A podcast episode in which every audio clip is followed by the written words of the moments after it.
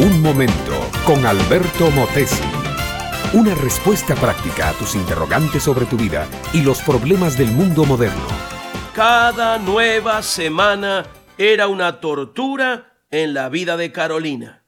Su brazo izquierdo se había tornado de un color casi azul. Su peso se había reducido a unos pocos kilos, lo suficiente para indicar que ella estaba viva.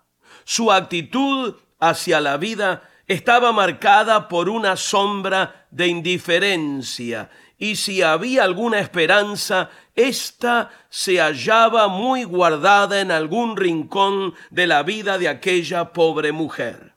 Rafael, su esposo, vivía bajo la continua presión de saber que la vida de su mujer pendía de una máquina que le limpiaba su sangre tres veces por semana. El médico les había dicho que su única esperanza era hacerle un trasplante a Carolina. Pero debían encontrar el riñón de una persona que fuera compatible con el sistema defensivo de la joven mujer. Rafael se decía a cada rato, esta será otra Navidad sin brillo ni esperanza, sin alegría y sin razón de ser.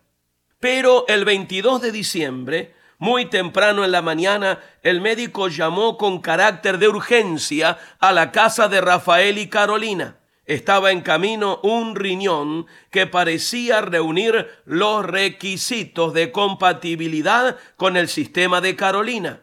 Esta debía presentarse inmediatamente al hospital lista para una cirugía de trasplante. En efecto, el riñón fue compatible, la cirugía fue un éxito y la sorprendente recuperación de Carolina un milagro. Pero aquel riñón, antes de ser trasplantado a Carolina, había tenido un dueño. Sí, perteneció a Ricardo, un joven policía, casado y con hijos, que en el cumplimiento de su deber recibió un balazo que finalmente lo llevó a la muerte. Aquel hombre hacía varios años había decidido donar los órganos de su cuerpo que fueran útiles para otras personas. Y ahora, en los umbrales de la Navidad, él sin saberlo estaba dando el mejor regalo de Navidad que Carolina podía recibir. Sabes, mi amiga, mi amigo, la Biblia dice que nadie tiene más amor que este, que uno ponga su vida por otra persona. Y hubo alguien que dejó la comodidad, la belleza, el brillo y la totalidad de su fortuna para hacerse el más pobre de los pobres, el más entregado de los siervos y el más amoroso de los seres humanos. Ese fue Jesús. Si ahora vamos a celebrar Navidad, es por Él y solo por Él. Sin Jesucristo no hay Navidad. Navidad es Cristo. Y precisamente, mi amiga, mi amigo, el mejor regalo de Navidad que uno puede recibir o que uno puede compartir es a Cristo mismo.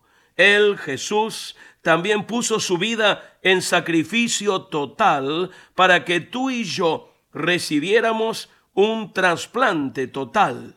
Si lo recibes como tu Señor y Salvador, Dios quitará de ti la vida vieja y te dará una totalmente nueva. Esto es Navidad.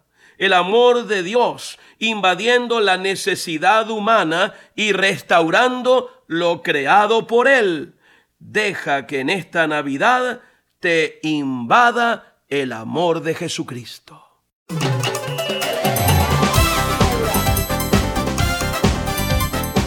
Este fue Un Momento con Alberto Motesi.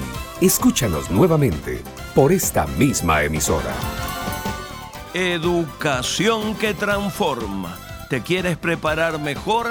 Visita Facebook y busca Alberto Motesi University.